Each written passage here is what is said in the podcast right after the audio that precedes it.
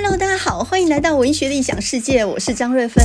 今天是四月二十六日了，哇，最近的天气呢，一下子很热，然后一下子就是阴雨阴雨这种天气啊，很典型的晴雨不定。那么这已经是四月底了啊，那四月底因为谷雨这个节气都已经过了嘛，谷雨就是呃春天的谷子需要春雨啊的谷雨。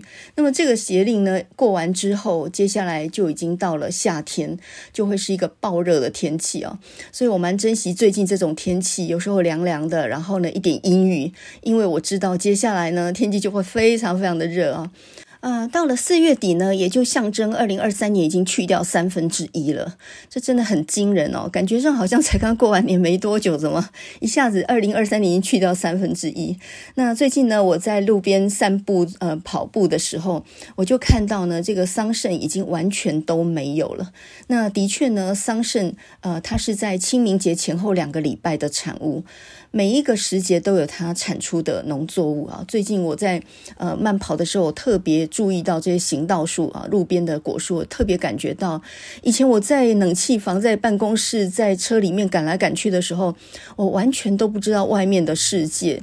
那现在呢，把步调慢下来，开始每天去运动的时候，你就发现，其实呢，四月是桑葚的季节，过了这个季节，想吃桑葚是完全没有了。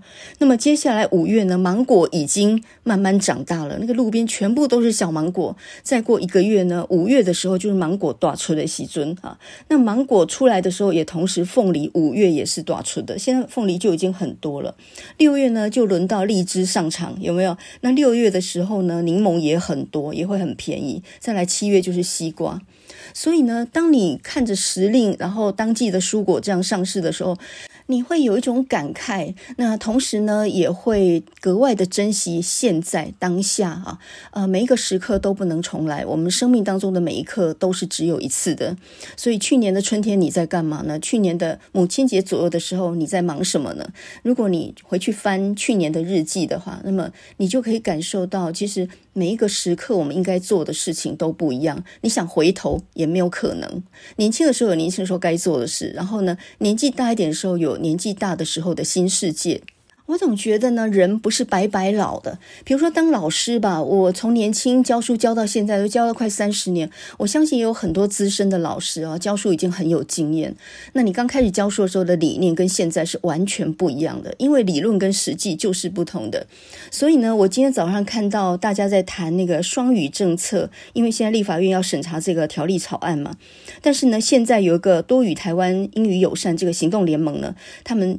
呼吁要停止双语政策，并且要暂停这个调制的法制化。那反对喊暂停的人是谁呢？居然是外文系的教授，像何万顺啊，还有像这个廖贤浩，台大外文系的教授，他们。那我就觉得奇了怪了。呃，反对用英文来教各个学科这件事情，为什么会外文系的人举双手反对？照理说他们应该赞成啊，因为这个本本位主义，呃，提倡英文、加强英文，这不是对他们有利的吗？为什么他们要带头反对呢？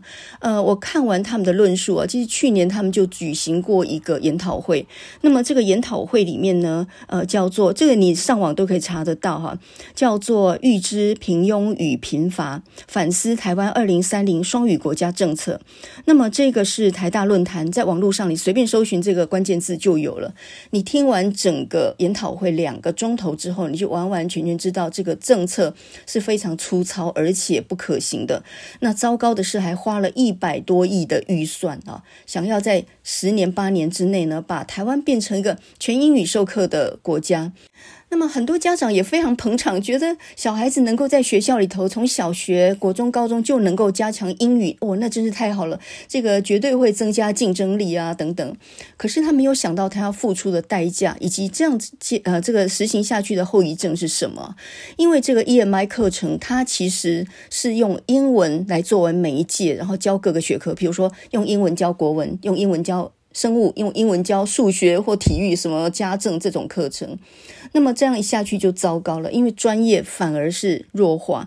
啊、这个议题呢，在去年的这个时候，第我在第三十三集的时候就已经讨论过了。有兴趣的话呢，你可以回去找三十三集来听一下，或者你也可以上网去找那个台大论坛“预知平庸与贫乏”，你就打这几个关键字，你就可以完全理解他们的抗议的原因了。呃，有关于这个议题呢，我想我们下一集特别来做一集来讨论一下。那刚刚我们说的是外文系教授反对的理由嘛，那下一集我们来讲中文系教授反对的理由。那么下一集呢，我也想要介绍一本书，这是很新的啊，这个四月二十九号刚要出版的九歌出版的一本书。那么作者是张金红，他是台中一中的国文老师，但是你有没有听过台中一中教一教以后呢，他不干了，然后呢回归到专业写作。那张金红呢，最近出了一本散文集，呃，即将在四月二十九号，呃，这个上市哦。那这一本叫做《如果在冬夜一只老鼠》，它当然这个。呃，这个书名呢，它用的是卡尔维诺那个“如果在冬夜一一个旅人”那样的一个一个套用啊。那么，为什么会很想要看一下张金红这一本书？首先，张金红写得非常好，他小说跟散文写的都非常好。我记得在十年八年前吧，我去过台中一中演讲，那时候就有碰到张金红。那个时候他正想辞职哈，哎，为什么一个人台中一中的国文老师当得好好的，教那么好的学校了？还辞职不干了，他觉得在教学现场非常的疲累哦，大概就是也不认同这样的一种这个现在的国文的教学理念，所以呢，我很想看一下这本书，因为一定有看头。总之，我下一期呢就要讲二零二零双语政策的缺失，然后顺便讲一下张金红这一本新书。呃，我们就把外文系的老师跟中文系的老师啊，英文老师跟国文老师各自有些什么样的悲哀，以及对现在教育的一些失望呢，就一起讲一讲好了。那么今天呢，我们先来讲个议题哦。最近我看百灵果他们访问视网膜，那么视网膜呃，他的一个网络节目百，他这里是百万网红啊、哦，他这个节目呢叫做眼球中央电视台，这个没有人没看过的吧？随便一个点阅率都是超过一百万、两百万人看、哦。那么这个眼球中央电视台呢，它就是用一种戏谑的方式的一种政治喜剧，然后就是用沦陷地区来称中国大陆，呃，就刚好把这个很多。就是大陆人的想法整个反过来了啊！那甚至他还做那个那个春晚，所以呢就极尽潮流之能事。那刚开始是站在台湾本土的立场讲大陆这个所谓的沦陷地区、祖国沦陷地区这样，然后呢这个很多人关注这样的一个一个节目嘛。那但是呢，这个眼球中央电视台呢，即将要停播了，也就是这个节目即将要收掉了。那为什么曾经那么多人关注海峡两岸，很多年轻人都看这个节目，为什么会收掉？最近百灵果去访问这个视网膜的时候，视网膜本名叫做陈子健。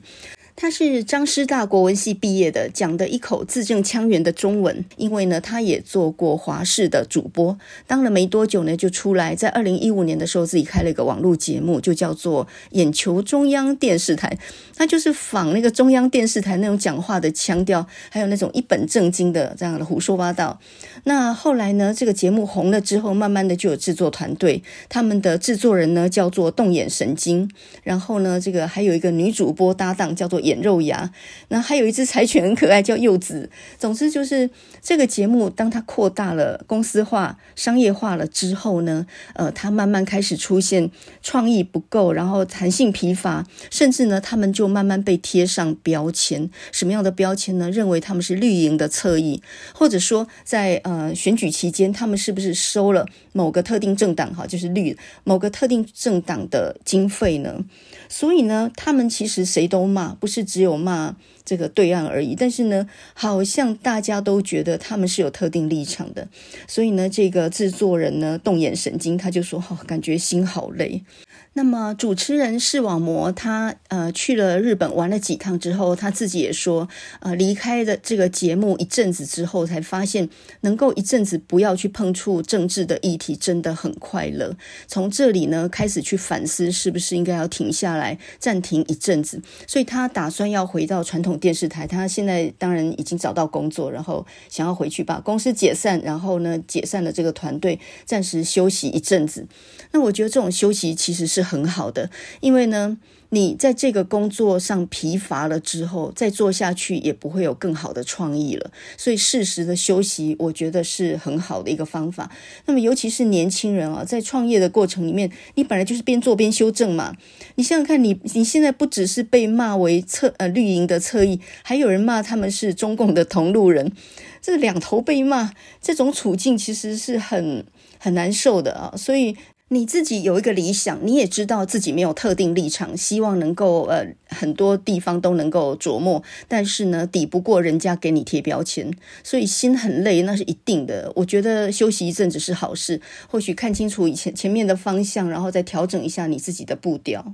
但是我觉得很有趣的就是呢，我同时也关注到九妹最近他们也接受百灵果的访问。那么九妹呢，她一样是百万网红啊，她的出名程度不下于眼球中央电视台。那么他出现的时间也大约是在二零一五、二零一六左右啊。那么九妹就是一个转型很成功，而且呢笑骂由人，他被骂的次数也够多了。可是呢，他挺了过来，然后做不一样的转型。你看他刚开始的时候是做电竞。直播的嘛，那么接下来呢，他做了很多的什么各式各样的奢华与平价的对决，他还报道名车啦、豪宅啦，然后那个前一阵子的 Seven 的饭团事件也搞得风风火火，也被骂得很惨哦。那么这么多的争议事件，他没有因为这样然后感觉到要停下来，他反而利用这个流量，利用这个人气再出发。所以呢，你看他最近呃，就是母亲节，他带他妈妈去定制珠。宝，然后顶级豪奢的什么京都之行等等啊，就很会利用这种。这个现在被网络关注的热度，然后呢，再再创一波新高峰。另外呢，现在跟 TED TED 本来是做土地开发的，就是当初跟他一起去呃做了很多那个报道豪宅的节目的那个主持人。然后呢，他跟 TED 就开了一个线上的买房课程。现在有很多买房小白年轻人想要买一栋自己的房子，然后应该怎么入手，怎么样去挑选房屋，包括怎么样呃避免。掉入这个房仲他们的话术跟陷阱，我想一套课程四千多块，应该还是有很多人买单的。那么整体来讲，我觉得九妹呢，她算是转型很快的，情商很高的，也成功赚到钱的年轻族群啊。那她没有运用她自己在学术上的专长，她是台南一中毕业，然后后来念交大电子系，她自己说没有念得很好，也重修了很多次才毕业。那不过呢，在这个行业里面就认识了很多人，所以从电竞开始，然后到维新科技，他的生涯经历也这个转折了很多次啊。那么在维星科技的时候，他担任过行销经理，所以口条也非常好。这个在后来网络节目在介绍各种三 C 产品开箱的时候，当然就占了很大的优势。就连现在他来解说豪宅或什么的，当然这个口条也是有优势的。那么看着九妹我就觉得有一句话讲得很对哦，就是人有两种，一种就是狐狸型的，一种呢就是刺猬型的。什么叫做狐狸型的呢？狐狸型的就是他对什么东西都有兴趣，但是每一样东西都懂个。皮毛而已，就好像狐狸，它在每个洞口都闻一闻、嗅一嗅，然后呢，它能够把很多东西整合起来。哦，它对某一个每一个领域都没有非常深入，但是它可以成功整合。那刺猬型呢？刺猬是完全就躲在一个洞口，它不出去的，但是它浑身都是刺哦，所以在它自己的地盘里面是谁都欺负不到它的。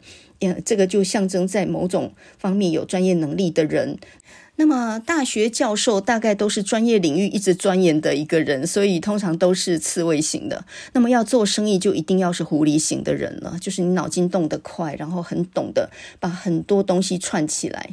那么很多人都认为九妹是网红，事实上呢，她早就跨出去，呃，她多角化经营了，所以她已经是公司的老板，她自己有这个设计公司、有装潢公司等等啊，非常的多角化经营。那么这是一个很聪明的人啊，因为如果你只是专职的 YouTuber 的话，你就很容易陷入眼球中央电视台那一种创意缺乏啊，或者是热情消减，他就是走不远。但你如果把这个生意化以后，就是多角化经营。多方拉抬声势嘛。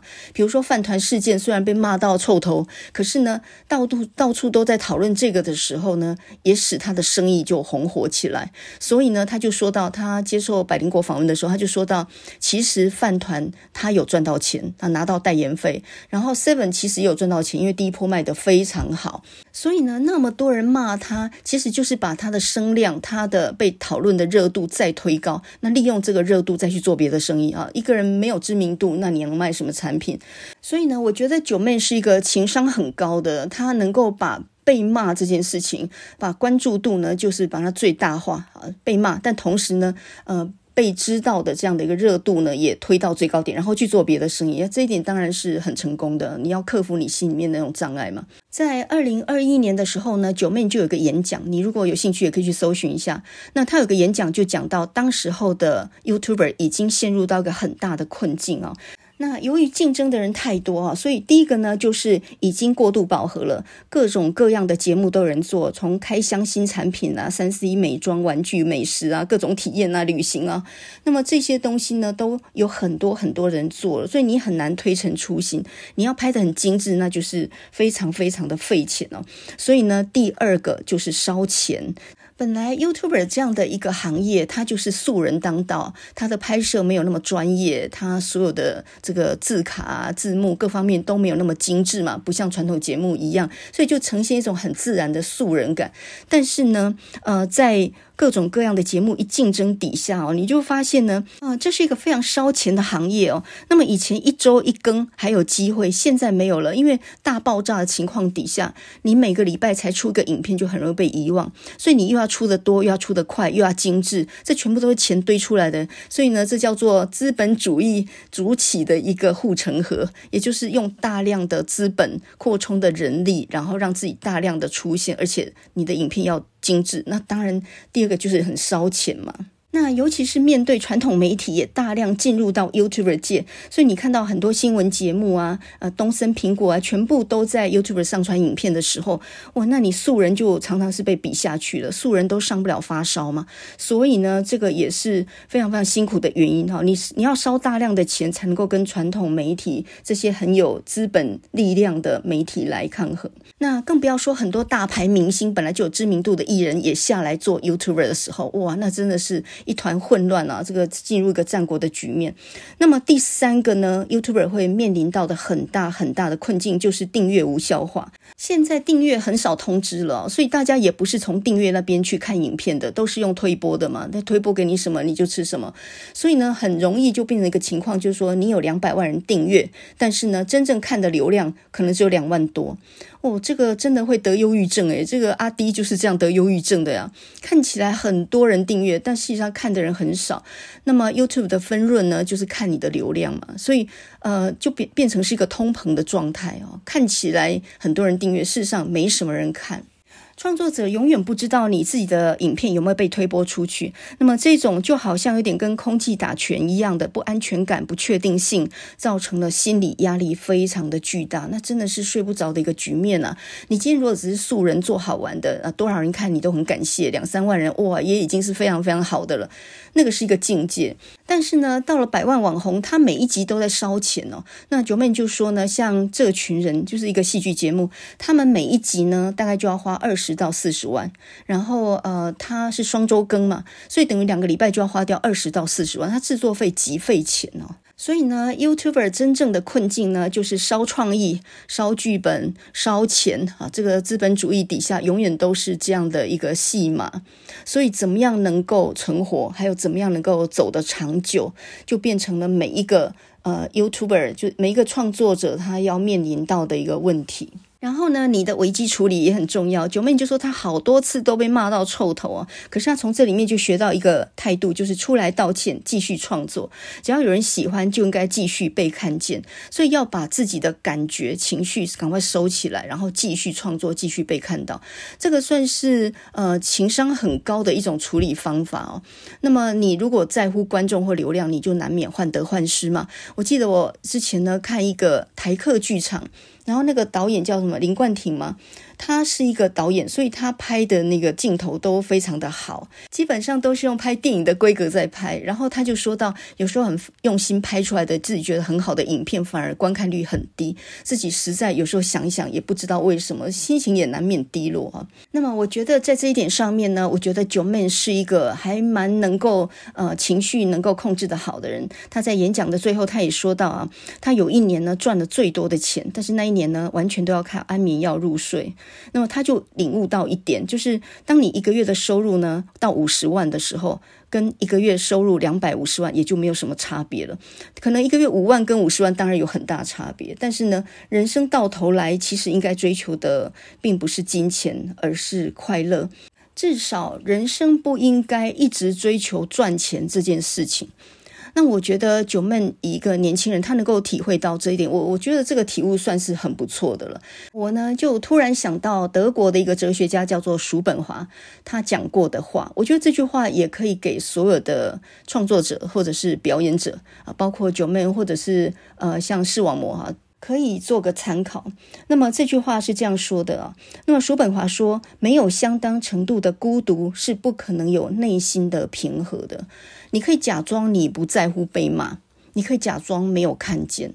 可是我觉得真正要解决这种问题，应该是你自己心里要有一个非常平静的内在。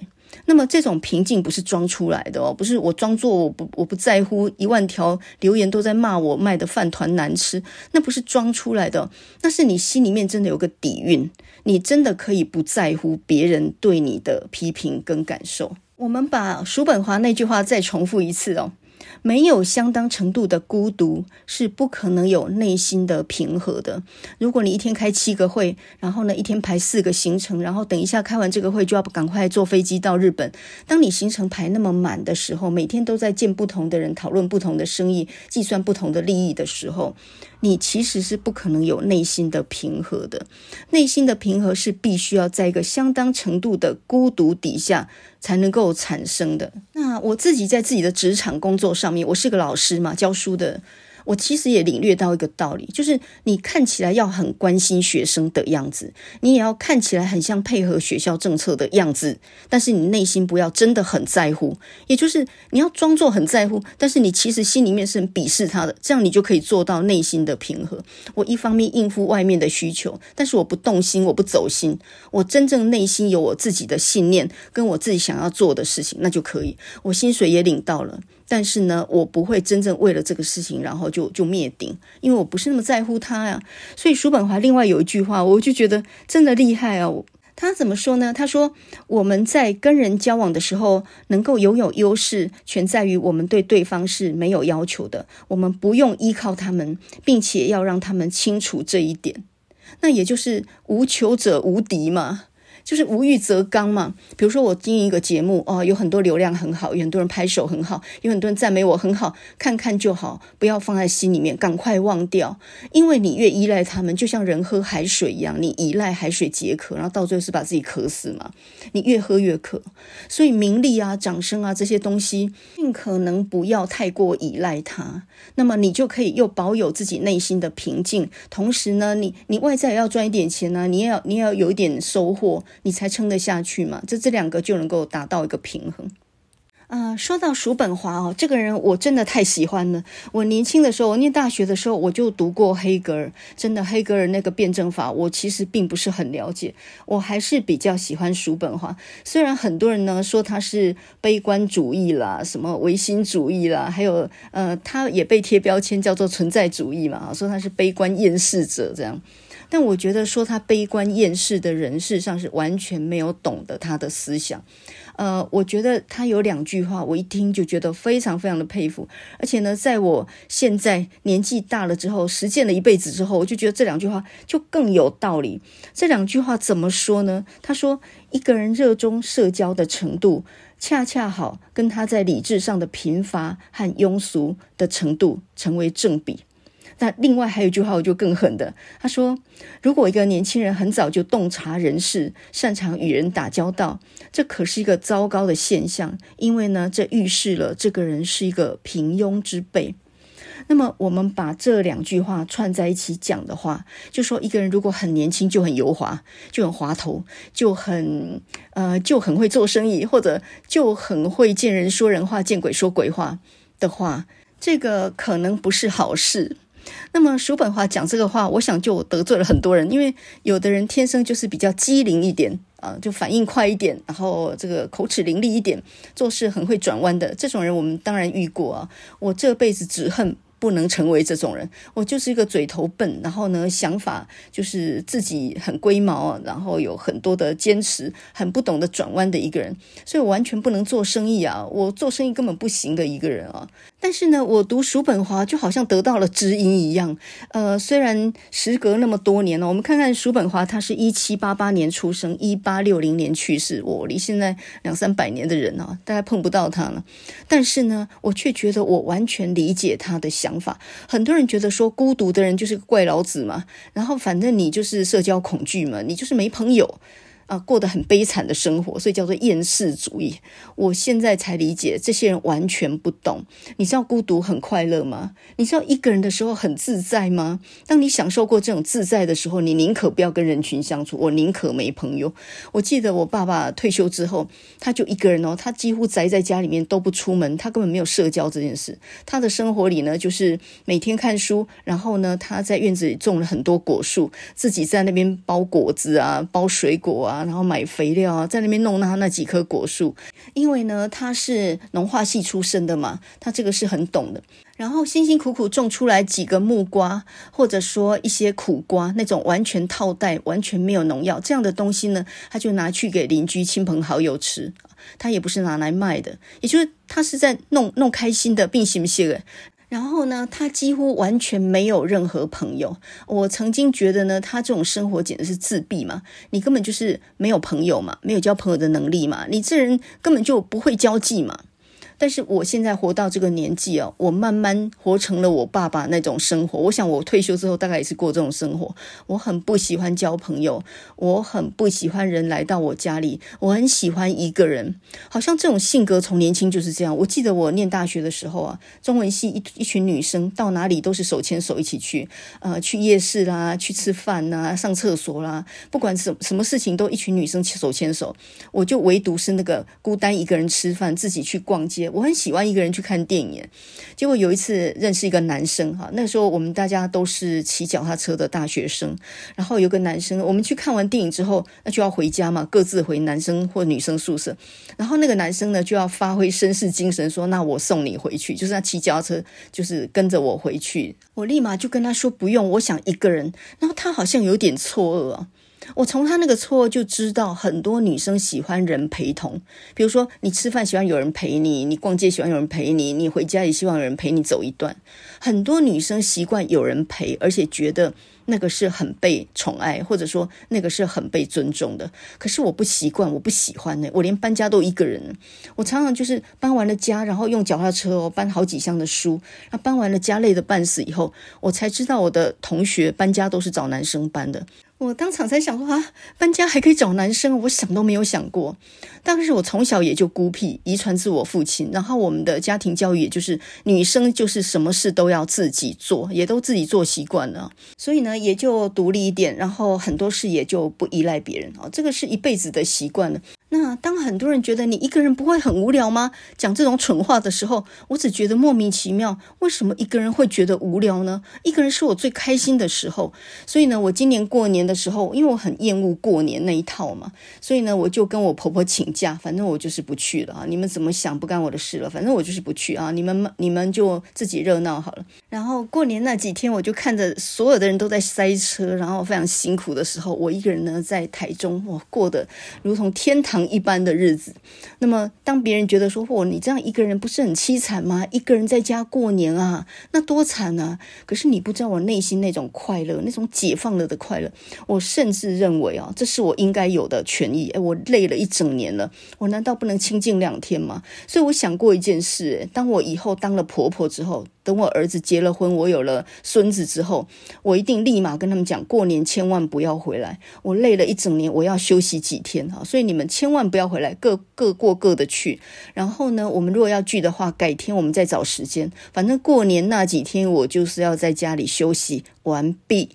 那你想想看，你这样处理是不是？自己也解决了，别人也解决了，你也解决了自己的问题，也解决了别人的问题。别人本来还要想说要怎么配合你，哦，那个天遥地远的，还要赶车、赶飞机、赶回来讨你喜欢，不用了，我现在禁止你们回来，反正我要休息。对不起啊，那要聚的话，我们改天再约个地方啊，吃饭干什么？我们再聚一聚。这个想法呢，我已经跟我儿子讲过了，他说哦，好哦，很好哦。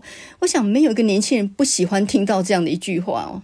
好啦，总之呢，我跟叔本华有一个共同特点，就是反社会人格，好吗？我就是天生不喜欢遵循社会的规范，那我才真正能够理解叔本华。其实他不是一个可怜的怪老子，他是一个过得很自得其乐的人呢。我真的充分了解他的人生哲学哈，包含他说的，他说这个世界上所有的幸福都是虚幻的，只有痛苦是真实的。哦，这个讲得真的非常好哦。那我们现在来看看叔本华到底是怎么样的一个人啊？你外在呢，就只知道他这辈子都没有结婚，他跟妈妈呢感情并不是很好，他爸爸呢在他很年轻的时候就自杀去世了，所以呢，这是一个没有父母的关爱，然后后来又没有结婚成家，也没小孩的这么样一个孤僻怪老头。他跟黑格尔杠了一辈子，甚至呢，在柏林大学的时候，因为他讨厌黑格尔，觉得黑格尔的哲学是华而不实的嘛，然后黑格尔当时候呢是名满天下的教授，而这个叔本华只是一个刚进学校的讲师而已。那黑格尔他开的课呢，动不动就是两三百人的大教室满堂。可是呢，这个叔本华开的课寥寥两只小猫，也就是你看不起黑格尔，但黑格尔他根本碾压你啊。所以呢，其实叔本华也算是一个不得志的人哦。他年轻的时候，三十岁的时候就写了一本非常有名的书，叫做《意志与表象的世界》，这也是他这辈子的扛鼎之作。但是那本书呢，三十四万字，卖得凄惨无比，因为这个哲学巨著呢，几乎没有人看得懂。后来呢，到他六十三岁的时候，他写了本书叫《附录与补遗》，也就是说，他一直在注解他。年轻时候写的那本《意志与表象的世界》，用注解的方式，用讲故事的方式，那这本书呢，终于得到了很多很多人的赞赏哈。那这本书后来又翻译成叫做《人生的智慧》，简单来说就是他的哲学的科普版呢，就是他哲学的一个简易的版本，用讲故事的、用格言的方式来讲解他的哲学。哦，终于有人听懂了。然后他爆红之后呢，没多久，七十二岁的时候去世，所以他是六十三岁才。才真的出名啊，呃，算是大器晚成了啊，这一辈子都蛮不得已的啊。可是呢，他不缺钱，因为他父亲是一个富商，家里面呢也是非常有钱的，他继承自父亲的遗产就很多。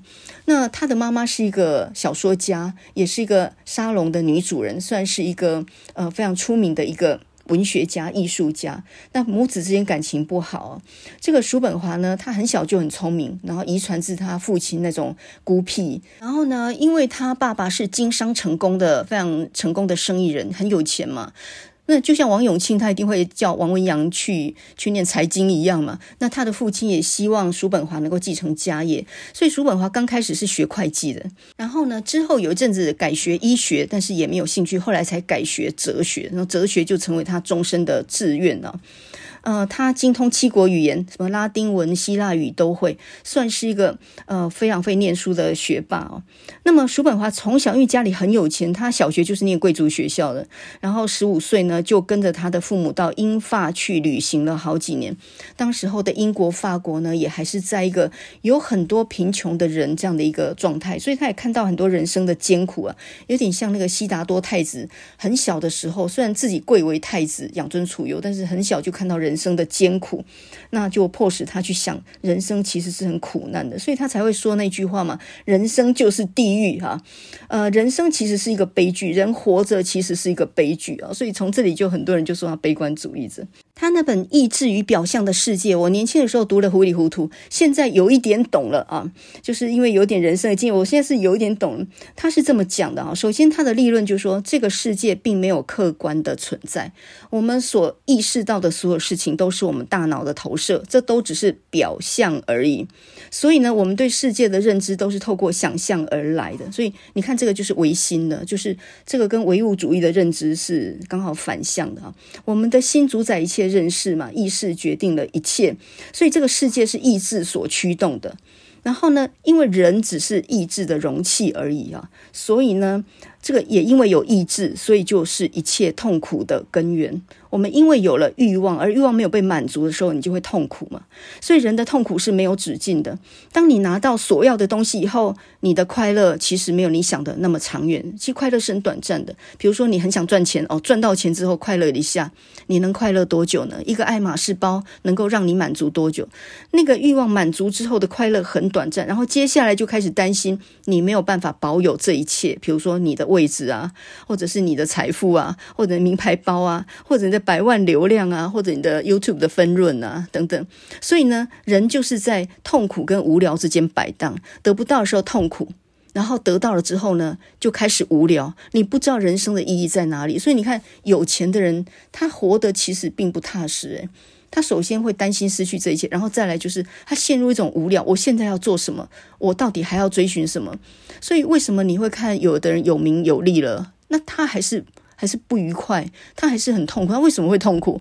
我们穷的时候总觉得有钱我就会好了，对不对？但是你就看有钱的人，他们的痛苦有多少。所以呢，叔本华就说嘛，他说这个世界就是地狱，每一个人都受尽折磨，同时也是折磨别人的魔鬼。所以呢，人是先折磨自己，然后呢，顺便也会折磨别人哦。最近柯 P 去访问美国的时候，然后有大陆留学生呢提问说，最近两岸的局势呢，在蔡英文上台之后有很大的不确定性。那包括从川普以来，美国对大陆的政策也让我们陷入到一种抑郁当中，就是一种一种挫败跟抑郁当中。那您有什么办法可以解决这样的一种情绪的纷扰吗？结果柯 P 就跟他讲说。你为什么要折磨自己、折磨别人呢？就是现场就大笑哦，不能解决的事情，你就不要去想它啊。你看到蔡文，你觉得不开心，那你就不要看就好了。就就全场大笑啊！你为什么要折磨自己又折磨别人呢？我不知道有谁能够回答这个问题，可是我们真的无时不刻都在折磨自己、折磨别人，不是吗？比如说，我们当父母的人，孩子小的时候在升学啦、考试啦什么的，他没有考到满级分呐，或者是没有考上什么台大或医科啦，然后你焦虑到要命，对不对？念最好的私立贵族学校，然后花那么多的钱啊，你给我考这种成绩，然后很多父母就非常在意，也也要跟别人的小孩比较等等，你这个就是在折磨自己，折磨。磨别人，也就是当你的小孩也是很累的，没有人想当你的小孩，好吗？你你说我那么花那么多钱培养你，对不起啊，你的小孩并没有希望要这样，他宁可活在一个比较快乐的家庭里面，没有压力，然后他可以去做自己想要做的事，比如说爸爸是医生，然后也希望儿子能够继承衣钵，类似这种事情，你就是一种情绪勒索嘛，那根本就是亲情勒索。你你自己想做什么，你自己去做好吗？你不要寄望你的小孩完成你的梦想。这个就是你在折磨自己，也在折磨别人嘛。你你为什么不放别人一马呢？那么当别人问说：“啊，你小孩今年考上哪里？”好，这时候考验来了，你该怎么回答？我教你一个非常。标准的回答，就跟他讲说：“哎，小孩那么大了，我都让他自己做主，我都不过问他的事了。你就四两拨千斤去应付你的同事、朋友那些八婆、那些广播电台的提问，摆明就说我不回答你，你给我闭嘴。那我也不会去问你的儿女考上哪里。所以最好的回答就是说：啊，小孩那么大了，我们就不应该再管他的事，我都让他自己决定。你这样讲，人家就知道你不想讲了，你不想回答，而且你也不会去问他儿子考上哪里。”这不是两边都解脱了吗？所以呢，我觉得其实哲学是每一个人念书的时候都应该要念的东西。虽然看起来虚无缥缈，念的跟没念好像差不多，也或者那些书你年轻的时候根本没看懂，可是呢，你打了个底在心里面，经过了一些事情的磨练之后，到你中晚年的时候，你总会理解它真正的意思。所以我觉得读哲学是非常必要，它是一个很理性的思辨的一个学问哦。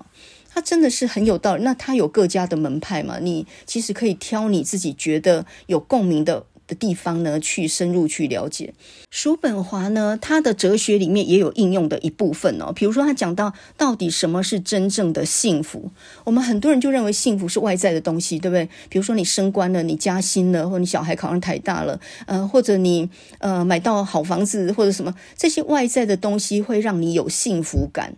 可是其实叔本华就认为说，其实什么叫做幸福呢？你首先要了解，幸福是不能够寄托在外物身上的。你不能够寄望你的呃你的老公加薪了啊，你感到快乐；你儿子考上了好学校，你感到快乐。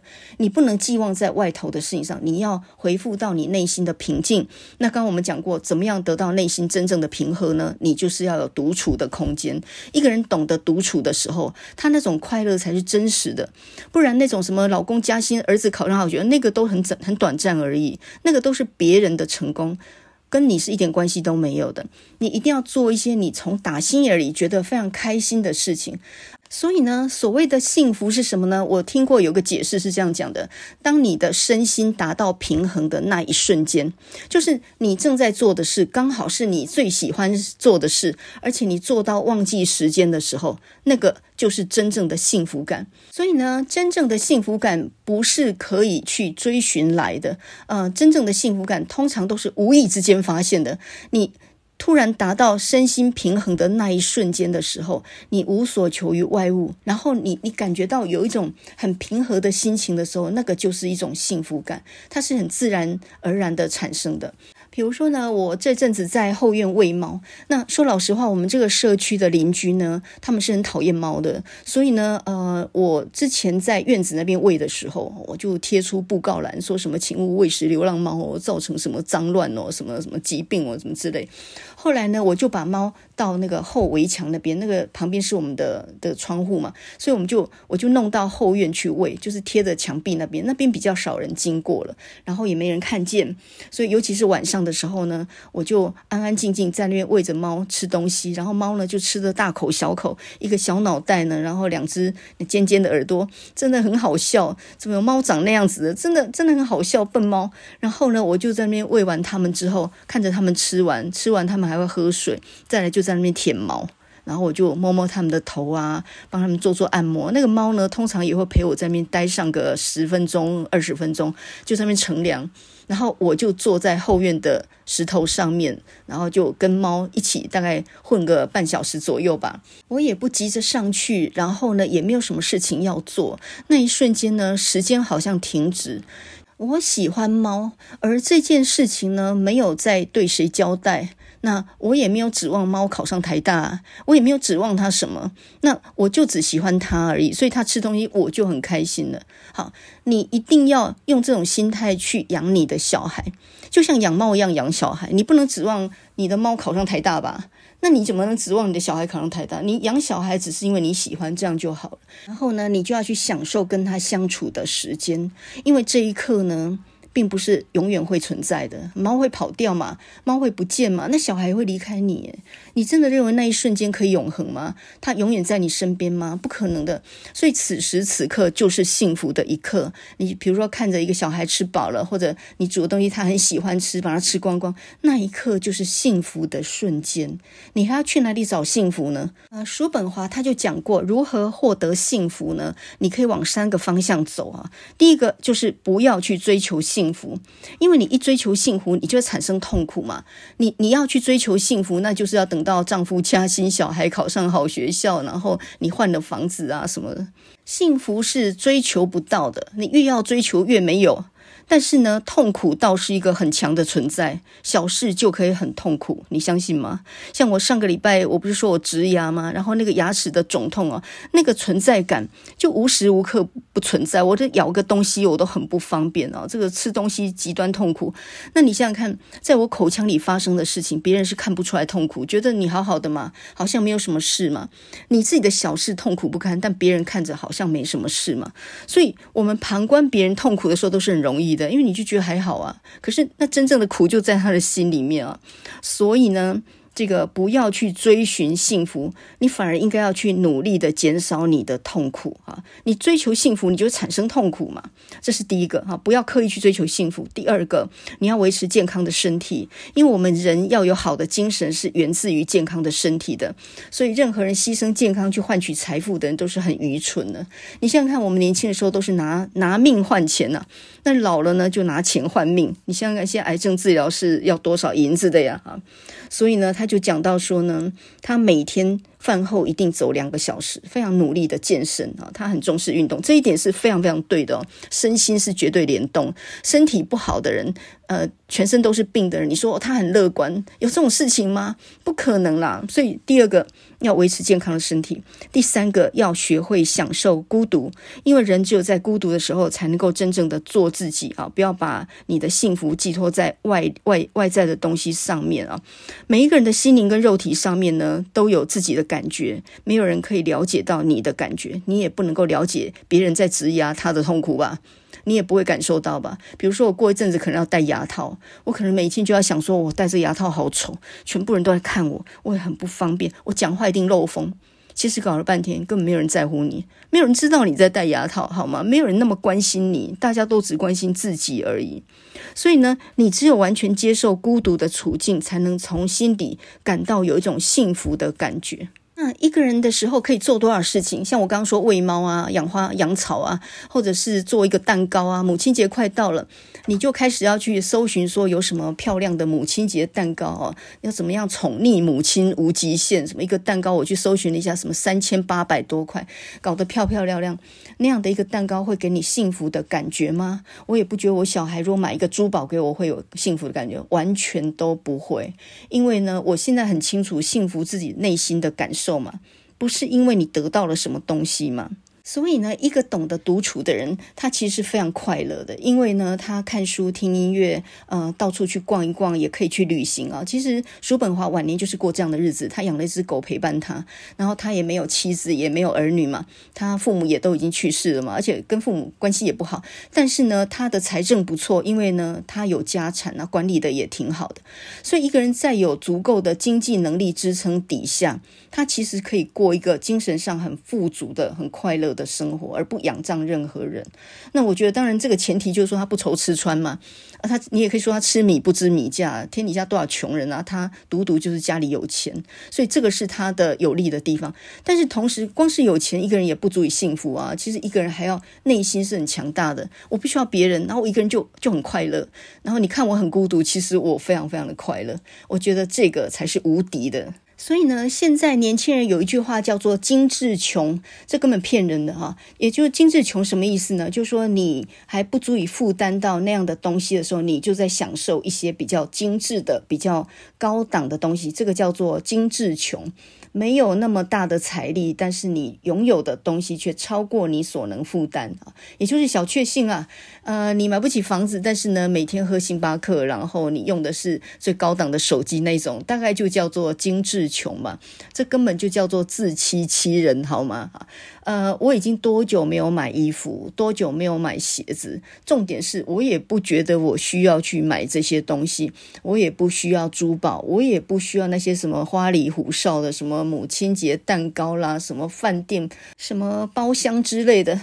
那简单来说，我就是有钱，我也不花在这个上面，我也不需要这个。我觉得才是真正的无敌吧。我今年呢，打算自己做一个蛋糕来庆祝母亲节。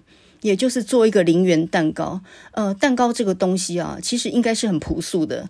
你想想看，有一个很穷的家庭，然后一堆小孩想要吃一点甜点，妈妈呢就像变魔术一样的拿出一些面粉、几个鸡蛋、一点白糖，就光这三样东西就烘出了一个又大又松软的蛋糕，然后大家吃得很开心。这上头呢不需要有鲜奶油啊，或者是一些什么樱桃啊、巧克力米都不需要装饰的东西，你光是烤得非常好吃，孩子吃的就开心了。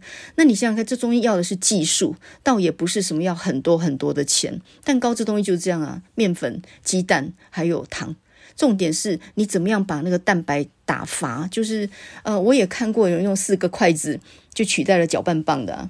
所以呢，你即使工具非常非常的阳春，你也可以做出一个很好吃的蛋糕。可是我们现在都是都还没有那个技术之前，我们就我、买了各种各样高档的工具啊。我最近在研究怎么样做蛋糕，最好是能够用那个电电饭锅就能够烤出面包。我不想花三五千块再去买一个烤箱，诶，有没有办法用个很简单的方式做出一个很好吃的蛋糕？而且呢，就只花那么一点点的成本，我觉得这是我最近很想。挑战的事情，所以呢，你与其去搜寻母亲节要去哪个饭店，那要花大把钱，你为什么不烤一个蛋糕来试试看？那个才叫做真正的幸福感。从不会到会，我终于发现自己可以做出一个蛋糕，你不觉得那样的幸福感很大吗？那刚刚呢，我们讲到过，叔本华说呢，幸福往往不是可以追求来的，而是通常是意外得到的。那刚我们讲到什么叫幸福呢？就是你的身心达到平衡的那一瞬间，你正在做的事正好是很开心的事，而且呢，那一刻乐得忘了时间。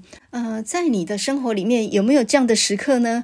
我们来讲一篇小小的文章。那这篇文章呢，是很久以前的读者文在上面，呃，我把它剪下来，然后保留了非常的久啊。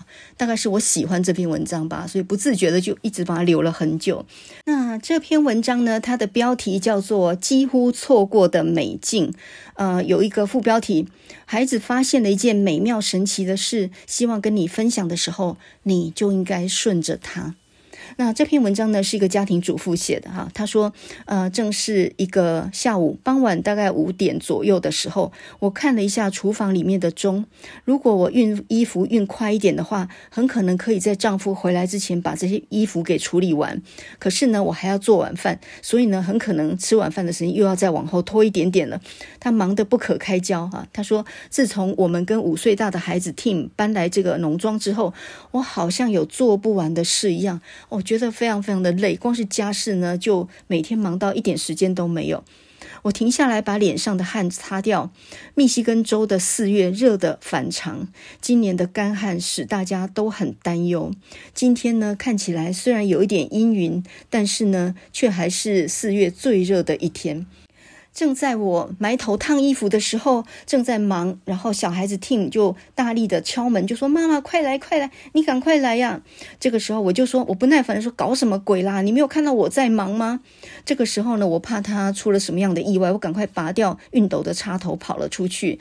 这时候我看到五岁的 Tim 站在前门的台阶上面。他的大拇指呢，还含在他的嘴巴里面。我看了一看，呃，知道没有什么意外，就问他说：“你干嘛叫我？我在忙啊，你不知道我在忙吗？”这个 Tim 呢就说：“你听，妈，你听，那是什么？”过了一会儿，我也听到了，马路对面的树林里面有一种轻微的沙沙声响，正在向我们移近。我竖起耳朵，仔细的听，原来那是下雨的声音。那个是下雨的声音诶，我跟 Tim 说，我几乎不能够相信我自己说了这句话。然后呢，他就说：“Tim，你知道吗？下雨了，下雨了。”我们两个情不自禁的抱在一起，开心的拥抱起来。我们期待这场雨，大概已经有半年了。这个地方已经半年没有下雨了。没有多久呢，这个雨点就越来越大，然后呢，那个声音听起来非常非常的美妙。路面上的坑面呢，积满了水，哇，看起来真的是太令人兴奋了。然后呢，雨下满了院子，我们踢掉了鞋子，然后呢，光着脚就跑上去，在草坪上面，在那边踩水坑玩。我跟小孩手牵着手，仰起头来，站在那里，淋得全身都湿了。在这样一个热到不行的日子里头，雨水洒在身上，全身都淋湿了，又清凉又舒服，让人畅快无比。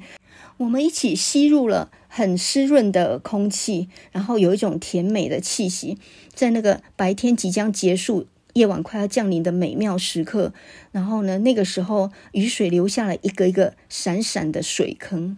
但这一天的奇迹还没有结束，好像魔术师变戏法一样的，在我们院子的草坪里面，突然出现了几朵白色的紫罗兰。它灿烂的花朵在昏暗的天色中展开，然后整个空气里面弥漫着芬芳的气味。原来因为下雨，所以紫罗兰整个盛开了。我从来没有看过白色的紫罗兰。在那一刻，我跟提姆两个人站在那里，看到都呆了。那天晚上，我有没有把衣服给烫完，我晚饭有没有做？我晚饭煮了什么？我现在都记不得了。我只是清楚记得，当小孩和我站在雨中的时候，那种美妙的感受，好像这一刻就只有我们两个人真正享受到了。现在事隔多年以后，那天傍晚我几乎错过的美景，仍然是我此生最珍爱的一个回忆。那你说 Tim 呢？Tim 现在已经不是一个五岁孩子了，他现在已经快要三十岁了。然后呢，他有时候回到家里面来帮忙院子推剪草坪的时候，他总是呃会很仔细的看着那一场春雨之后有紫罗兰长出来的地方。他推草坪也永远不会去除掉那个地方，因为他知道那里有紫罗兰。我从那个傍晚得到了一个教训：当孩子发现了一件美妙神奇的事情，希望跟你分享的时候，你应该顺着他。我觉得小孩子比我们成人更与神接近，他更能够发现这整个大自然的美好，或者是他的一些小奇迹。我们大人都太忙了，忙得看不见这生活里面所发生的最美好的事情，以及小小的奇迹。你可能顺着孩子的眼光看到的是一只在你后院中出现的小鹿，你也可能看见一只树上的知更鸟，也可能看到一只蟾蜍蹲在墙角底下。但是如果你不肯花一点时间去看看的话，你可能会丧失一些以后可以回忆的一些美妙的插曲，比如说那一场在四月阵雨之后出现的白色紫罗兰。那听完这个故事啊，我突然发现我的人生错过很多事情诶，比如说，在我还在写论文那个时候，大概二十年前吧，小孩子才七八岁的时候，那个时候我大概每个暑假都把他们丢到救国团去，因为救国团有各式各样的营队，然后一个暑假呢，大概报个七个八个，这个暑假就可以过去了。所以呢，通常都是比如说星期一送他们去一个营队，然后星期五去接他们回来，呃，六日两天呢洗一洗晒一晒，下礼拜再把他们丢过去，这样子呢，我又有一个一个礼。拜工作的时间这样，所以有一次呢，星期五的傍晚左右，我又去救国团把他们接回来。然后呢，我一堆脏衣服也还要洗嘛。这个时候，车子呢经过中山公园的时候，台中的中山公园是有泛舟的，就是湖上面呢，湖心亭那边它是有一些小船的，一个小时两三百块吧。啊，就在车子经过这个中山公园的时候，我急急忙忙想要回家嘛。这个时候，小孩就是我那个老二哈，他就说：“妈妈，我要划船，我要。”划船，我们去划船好吗？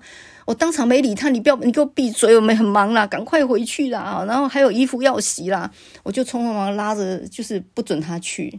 然后现在我的小孩已经二十七八岁了，谁还要跟我去划船？根本没有人了。我有时候想一想，我错过了很多事情，就为了那些该死的论文，那个什么一点都不重要的东西。现在想起来，什么鬼啊？写一篇论文对我有什么影响？可是呢，那一天傍晚太阳正好，然后呢，湖上都是人啊，都是都是小孩的笑声。如果我播一个小时跟他们去打混，就是这边胡混。我还记得有一次我带他们去划船，然后那个时候呢，湖边那一家麦当劳还开着，所以我们划到岸边呢，就跳上草坪，然后去那边买两个冰淇淋回来，又跳上船，很好玩。就是在那边划船，然后就混一个下午这样。曾经有一次这么美妙的经历，所以大概是因为这样，所以经过那边的时候，小孩会说：“妈，我要去划船，我还要。”那是他美好的经历。但是我太忙了，我我不想再再跟他混了。所以呢，我们其实身旁有很多应该是很美妙的记忆，都被我们自己的忙碌给毁了。比如说你，你你去载你小孩安亲班回家的路上，有人在打棒球，小孩子说：“哦，我想打棒球，我想下来看一看他们打球，还没空没空，赶快回家。”我们大人都是这样的嘛，可是我们当然也就错过了很多人生的风景，而这些风景都不能重来了。所以呢，这一篇几乎错过的美境这篇文章，其实就是教导我们：当小孩子抓着你要去做一些无厘头的事情、没有意义的事情、你觉得很荒谬的事情的时候，你应该顺着他。因为小孩比你会玩呢、而这也是他们小的时候，他们长大就变成跟你一样是一个很无趣的大人啊，都一样哦。所以，诶，我们今天到底在讲什么？我们今天呢，先从九面的饭团，然后讲到意志与表象的世界，讲到叔本华的哲学，然后讲到幸福其实不是向外寻求的东西啊。真正的幸福感觉呢，就是你身心达到平衡的那一刻。有的时候，小孩抓着你去做一些愚蠢的事情的时候，你反而应该要顺着他们。然后呢，其实孤独是一个人很大的资产哦，你不要让小孩子很小就很社会化，因为呢，一个人热衷社交的程度是跟他在理智上贫乏跟庸俗的程度成正比的。一个人越热衷社交，他的理智上越贫乏，他越庸俗。如果一个年轻人很早就滑头，很会做生意，擅长与人打交道的话，那不是好的，因为这个人必定平庸。所以呢，人要么孤独，要么平庸。然后呢，人要擅长独处，并且珍惜独处的时光，并且要把独处这件事情呢视为当然啊。我猜呢，叔本华如果活在现在的话，他大概没有办法当百万网红了。就像我也是没有办法去应付外在那么多的批评，或者是正反两面各种攻击，大概也应付不来，基本上是个孤僻鬼哦。但是呢，呃，至少内心是有底蕴的，而且还蛮强大的，懂得自得其乐。别人看我好像很孤单，其实我过得还蛮开心的日子。那我觉得每一个人都应该要有能力对自己好，你才有能力对别人好吗。一个内心没有真正快快乐的人，他只是想要满足一些欲望的话，他其实没有能力对别人好。你心里，你你自己都站不稳了，你怎么样去扶助别人呢？所以，当小孩子考最后一名回来的时候，你真的能够心平气和说：“哎，来吃一下我做蛋糕，我第一次成功。”哎，你真的能够做到这样的时候，你就真的懂得。叔本华的哲学了，他不是悲观厌世，他是真正能够享受生活的人，所以人也可以悲观而进取啊！我有流量，我很开心，有人支持我，我当然很感谢，但是没有，我也不至于支撑不住。这个就是你自己。有的一个底蕴，就是我至少不是为了某些特定人我才愿意做的啊，没什么人看，我还是很愿意做啊，而且这一定有它的价值啊，你要自己肯定自己的价值，你不能老是由别人来肯定你啊。但是呢，话虽然这么说，对于一个表演者或者是一个创作者来说，我觉得掌声对他们来讲是非常非常重要的，因为人都需要鼓励嘛。在心理上，我当然那是理论啊，不要太依赖。但是在心理上面，有一个人赞美你，那个真的是无比的快乐哈。我有时候看那个奥斯卡金像奖颁奖的时候，我都觉得很好笑。这些影帝影后早就都是出了名的人，他们每一片呃每一部片酬呢，什么上千。千万美元之类的，那么有钱，那么有名了，为什么这些人坐在下面，穿的人五人六，然后呢，穿着全套礼服，在那里听这个台上报出他们的姓名，然后在那里翘首企盼的时候，他他们那种眼光是那么样的渴慕的？为什么一个人有钱有名了，他还那么需要别人的一个奖项的肯定？你看他们那个眼神有多么的渴求，你就知道他们多么需要别人对他们的肯定。所以呢，基于这一点呢，我觉得就让我们对于创作的人、对于表演的人呢，多一点鼓励跟掌声吧。你或许觉得，呃，就那么一个称赞，可能别人也都讲过了哦，没有，对一个表演的人来讲，都是意义非凡的。那么，呃，这我就想到阿爸合唱团，这个七零年代金光闪闪、水起成雕的阿爸合唱团，这也是我高中时候很迷的一个乐团，因为我姐很迷他嘛，然后就跟朋友借了那个。那个唱片，我一天到晚在家里面播。那么阿爸合唱团为什么叫阿爸呢？因为四个团员刚好是两对夫妻，后来也刚好不巧都离婚了。那么这四个人呢，他们的名字分别是两个 B 开头，两个 A 开头，所以叫阿爸，就好像镜子的两面折射这样。那么女生呢，一个叫做 Annie，一个叫做什么 Anita，所以两个 A 都是女生。那男生有个叫 Benny，有个叫什么 B 什么 B，呃，那个我不会念。总之呢，阿爸就是他们名字的第一个字母凑起来的。那么，呃，这首 Super Trooper 就是超级马戏团，大概是在一九八零年的唱片里面的。那个时候他们已经快要解散了，因为他们主要是一九七二年成团，然后一九八二年就解散了嘛。随着两对夫妇都离婚，然后也就合作也就破局了。所以呢，这是他们晚期的作品哦。这个超级马戏团 Super Trooper，那么 Super Trooper 是什么意思呢？他这首歌里面就讲到说，一个马戏团里面的女孩，然后呢，他对于表演本来已经没有什么热情了，每天做一样的表演，然后感觉到很无趣。可是呢，就在今天，会有一个他心心爱的人出现在表演的现场看他的表演。所以呢，他就说，当你出现的时候呢，我就会好像个巨星一样闪闪发亮。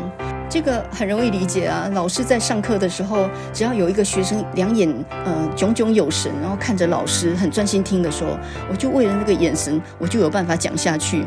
但如果一个知音都没有的时候，你想那是什么样的状态哦？所以呢，一个表演者他是很需要知音的，有人真正喜欢他的表演，而且非常认真的去看他的表演，这个是蛮重要的。这个超越钱啊，还有一些外在的名声那些东西啊。所以呢，因为今天晚上有。你会来看我表演，所以今天晚上超级马戏团的聚光灯会打在我的身上，让我像太阳一样的耀眼。那让我呢能够开心的微笑，并且呢感觉 feeling like a number one。让我好像是一个冠军的得主一样，让我好像是一个明星一样的那么样的灿烂，那么样的亮眼。就在昨天晚上，我对一切的事情本来都已经感到很厌烦了，我甚至觉得说，我就希望这是一场最后的表演了。那在晚上我打过电话给你之后，我知道你要来，我太高兴了。明天在舞台上，我一定是闪闪发光的那一个，因为你在，那就完全不一样了啊！所以这个歌词里面，他就讲到说，你来的时候，你的眼光会证明我还活着，那对我是意义非凡的。所以呢，任何表演者都会因为被鼓励，然后感到非常非常的振奋的哈。所以，如果能够的话，让我们多鼓励一下这些创作的人吧，多一些赞美，少一点批评。然后呢，这个阿爸合唱团他们的声音非常的温暖明亮哦，你几乎没有办法听到别的翻唱者能唱的跟他们一样好。我觉得主要是那个声音的本质的关系，那个声音很饱满，然后很厚实，它那个和声又非常非常的满哦，听起来非常的好听。有很多人大概是从一部电影叫做《妈妈咪呀》这部电影去知道阿爸合唱团的，但是我觉得你也不能错过这一首歌啊，这首叫做《超级马戏团 Super Troopers》这首歌，这首歌也非常非常好听。那我们现在先来听阿爸合唱团他们原始的版本，再来听一段好听的吉他的演奏。一九八零年，Super Tuber。Somewhere in the crowd there